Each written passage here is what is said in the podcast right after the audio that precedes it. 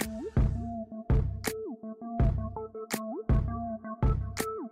欢迎来到房仲小五的频道，大家好，我是小曼，我是小罗。过年过节，长辈表达关心的方式呢，就是呢会问很多很多的问题，可能就会问你呢，要不要结婚了，有没有男女朋友啊，工作怎么样啊，你什么时候要生小孩啊？我以为是会问说，啊，刚好拜周生，还是得记住刚好拜？那我看有猛 J 啊，所以呢，很多人为什么过年期间是很害怕回去？但是这些关心呢，都是因为平常长辈都不知道是要跟我们聊什么，就连自己的爸爸妈妈都会啦。买房子对于长辈来讲，本来就是一个安稳的表现呐。例如就跟出啊，无汤躲啊，安那都靠安稳呐。安稳归安稳，有的呢，过年期间是会婚变的哦。婆媳关系婚变，你啊，想要搬出来的也有 哦，一定的啊。因为我跟你讲，过年像我们家一个很爱宽拜拜。我跟你讲，现在的年轻人是真的不想要做这些事情。网络上就有流行那个一个照片呐，就是说呢，那个拜拜啊，年轻夫妻嘛，我们在不宽撒，被炸鸡桶，被披萨灯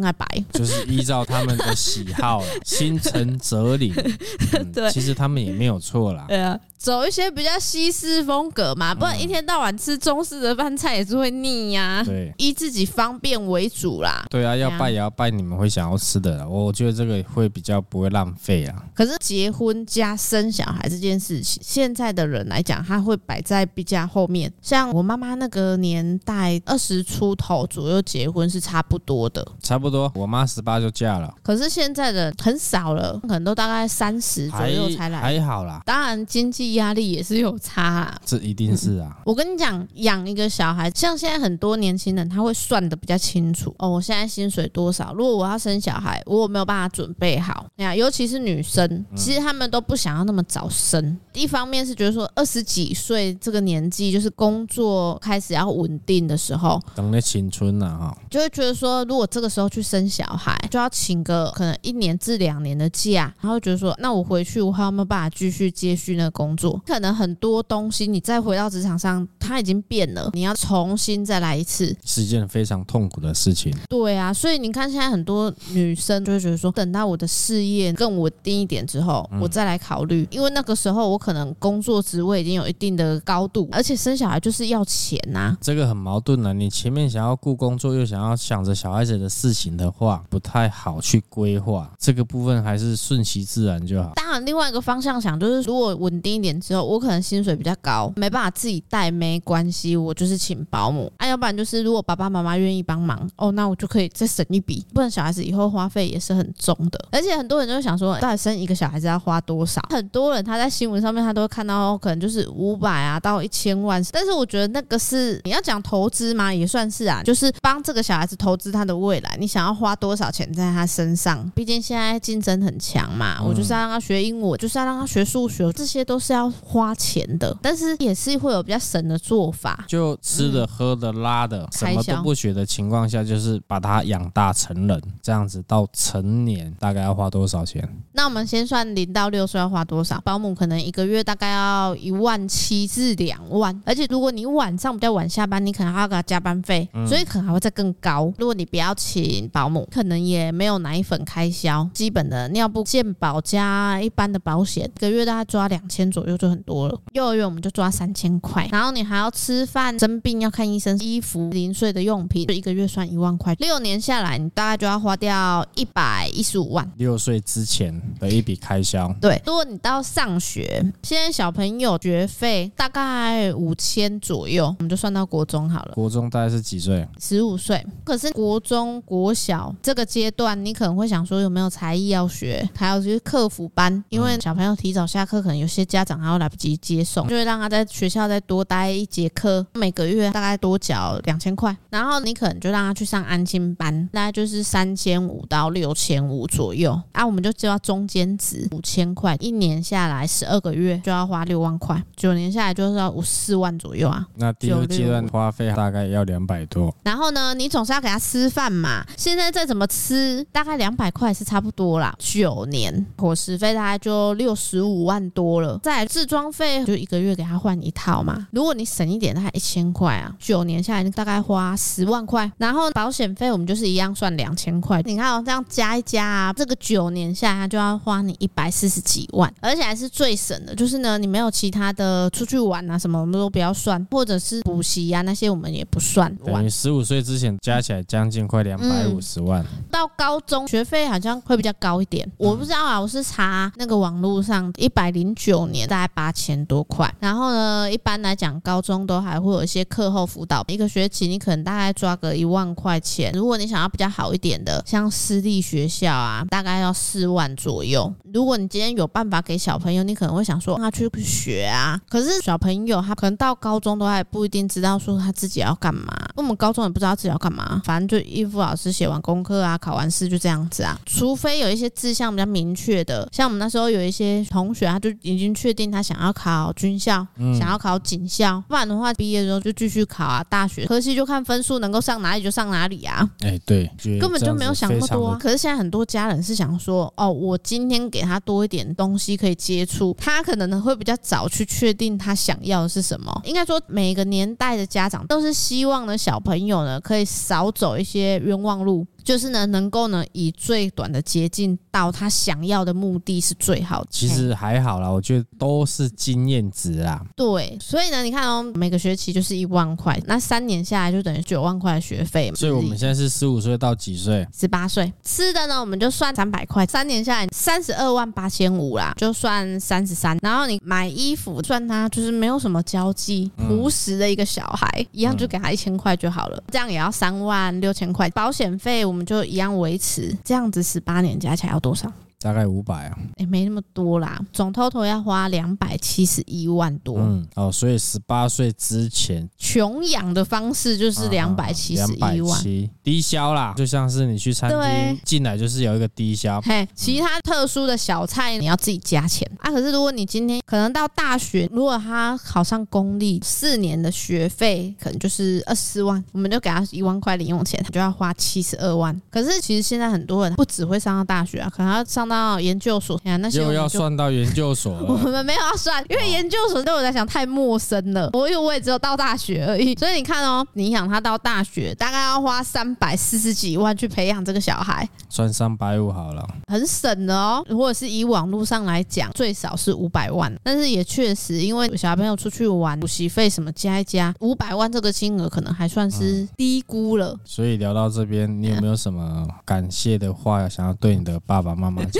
他在你身上投资了最少三百五十万元。我只是想说，我没有要再生了。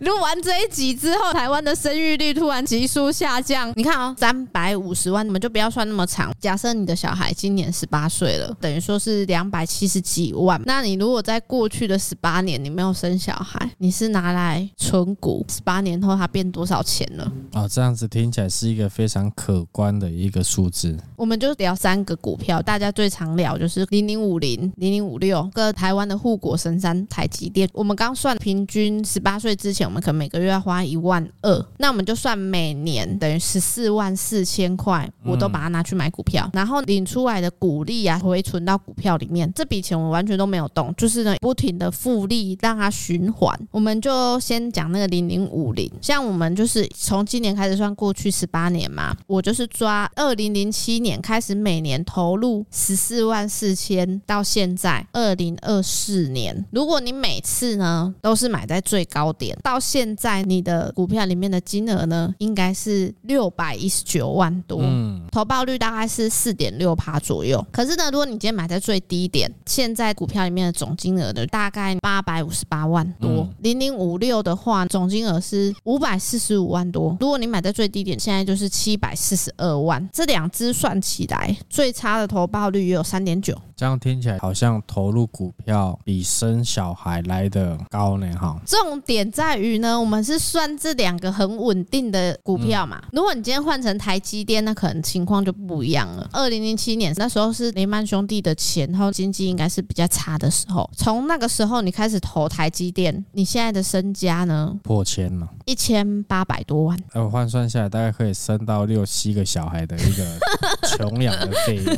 重点是一千。千八百多万这一个数字，是你买在最高点哦。如果你买在最低点的话呢，就是两千六百多万，相当于人五一间豪宅。你可以想象那种差距吗？就是呢，你每年呢拿去养小孩，然后你十八年后呢不一定可以拿回一千八百万啊，因为它就不是一个储蓄型的保单，它也没办法期满之后可以领回来啊。嗯、如果以一千八百多万来讲，我们之前聊的最省的方式来退休的话，嗯，这一笔钱其实可以让你退休了呢。难怪你说分析完的话，人家以后都不太敢生小孩。其实不会啦，没有那么恐怖啦。当然，你已经知道这个理财的一个方式有，其实你生完小孩也可以把这个理财的观念传承下去，对他未来是很有帮助的。如果你还有一些剩余的钱，这个钱养小孩，那我一边也准备我的退休金啊，你就存个三五千块嘛，过十八年是一件多么可观的金额啊！嗯，也是要有传宗接代，不然人类会灭绝。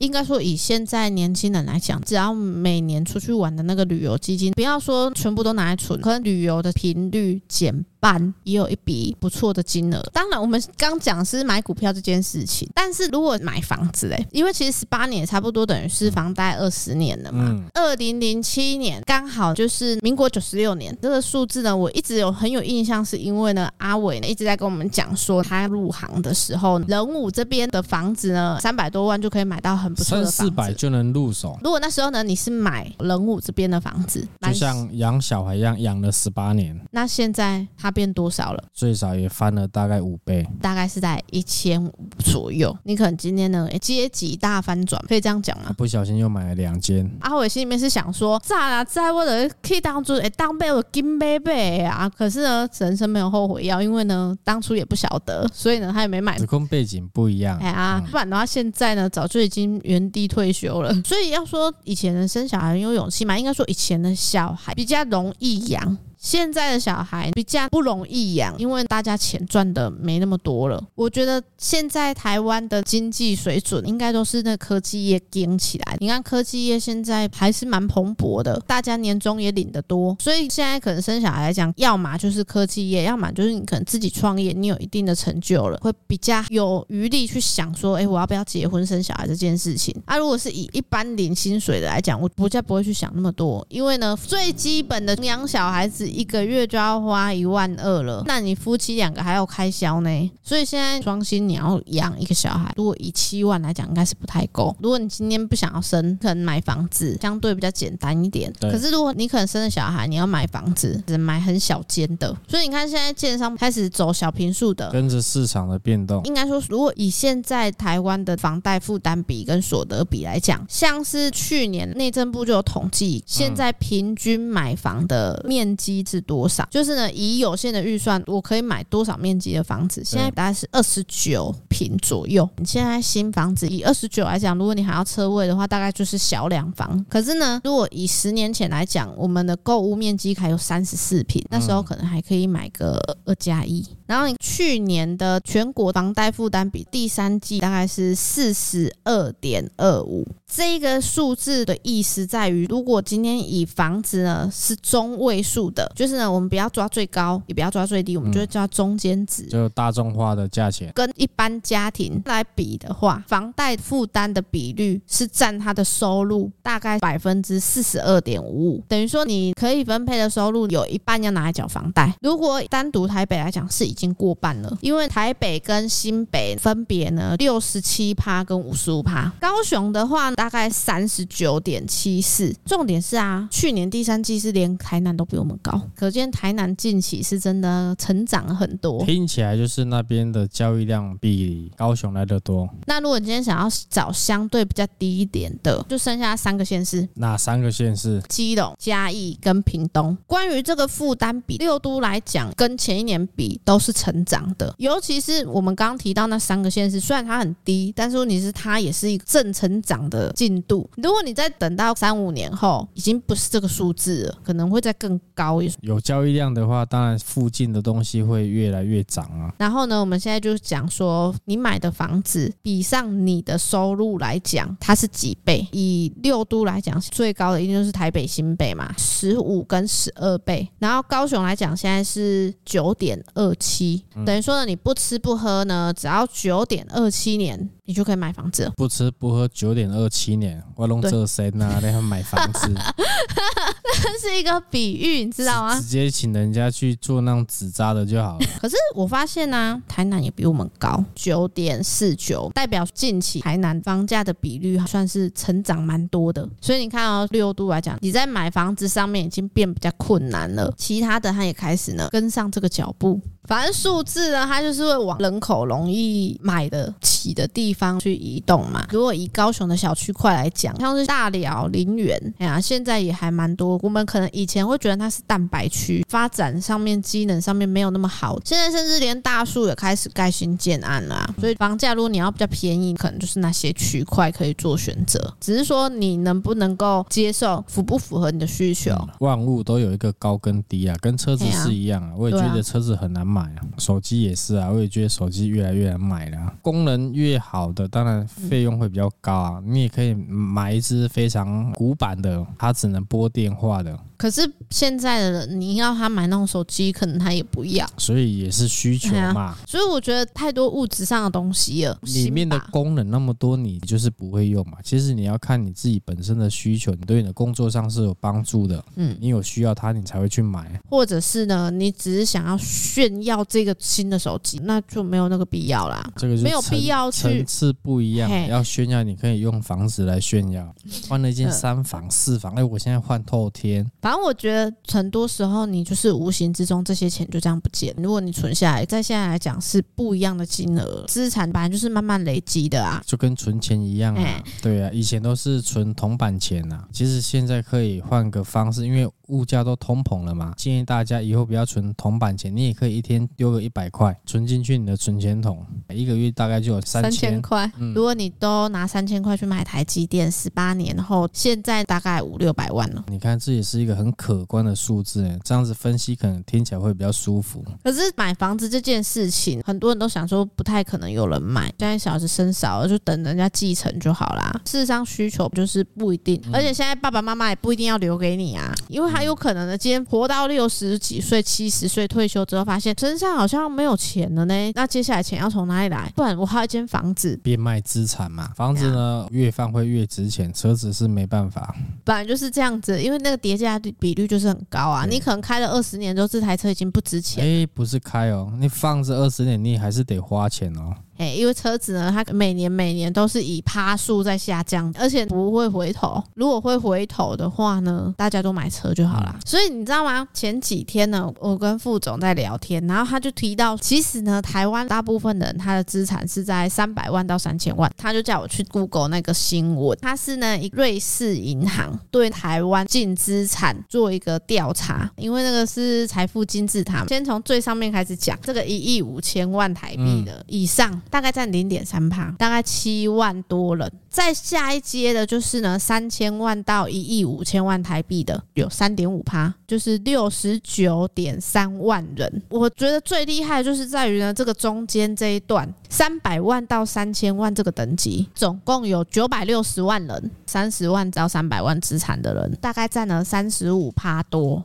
有六百九十八万人，三十万以下啊，嗯，大概是十二趴多。然后呢，我大概算了一下，这个金字塔里面有多少人，一千九百多万人，全台湾一半了呢，过半了呢。这样听起来，除了小 baby 还有老人家以外，好像大家都很有钱。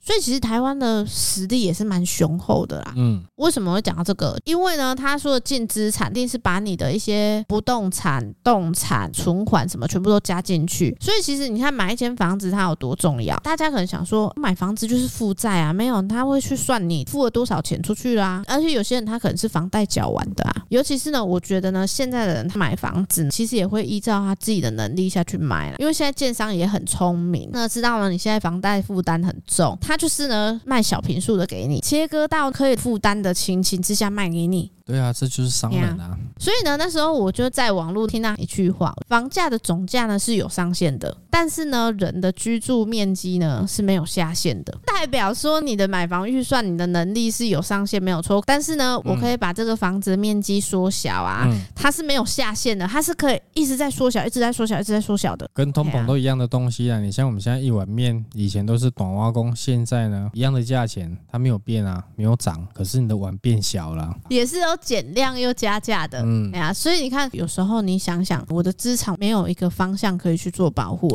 除非你今天就是下定决心，像我们刚算的，如果呢你投入这个十八年的存股计划，嗯、也是一个方式啊，去保护你的资产，因为呢不小心就不见了。对，以上呢就是我们今天的分享。如果呢有想了解的题目呢，欢迎在下方留言给我们。在高雄呢有任何的不动产或者是房地产要托租托售的，尤其是我们在地经营的人物，一定要拨打零七三七三五五五五进来哦。喜欢影版的朋友，记得上 YouTube 搜寻小武线上赏屋，记得帮我们按赞、分享、加订阅，并且开启小铃铛哦，才能收到第一手上片通知。我是小五团队的小曼，我是小罗，我们下次见喽，拜拜，拜拜。